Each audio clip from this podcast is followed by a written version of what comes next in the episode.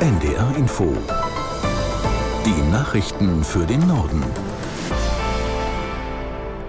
Um 19.30 Uhr mit Konstanze Simidey.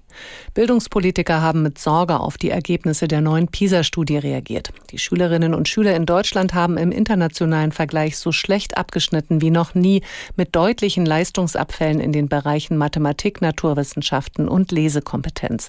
Aus der NDR Nachrichtenredaktion Martin Seiler. Grünen-Fraktionschefin Dröge sprach von einem erneuten Warnsignal für das deutsche Bildungssystem.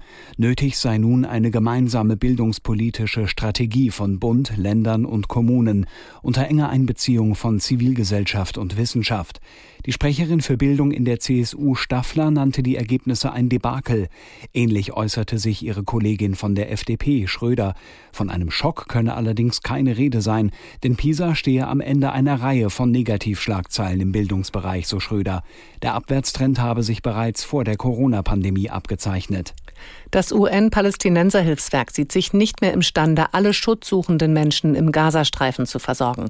Hintergrund sind die heftigen Kämpfe und eine neue Massenflucht, die durch die Ausweitung der israelischen Bodeneinsätze auf den Süden des Gebiets ausgelöst wurde. Israel hat die Menschen in der Stadt Khan Yunis dazu aufgefordert, nach Rafah an der Grenze zu Ägypten zu ziehen. Man verteile die letzten 300 Zelte, teilte das UN-Palästinenser-Hilfswerk mit. Tausende Menschen lebten ohne Obdach im Freien. Die EU-Innenministerinnen und Minister beraten bei ihrem Treffen über die letzten strittigen Kapitel für einen gemeinsamen Pakt für Asyl und Migration.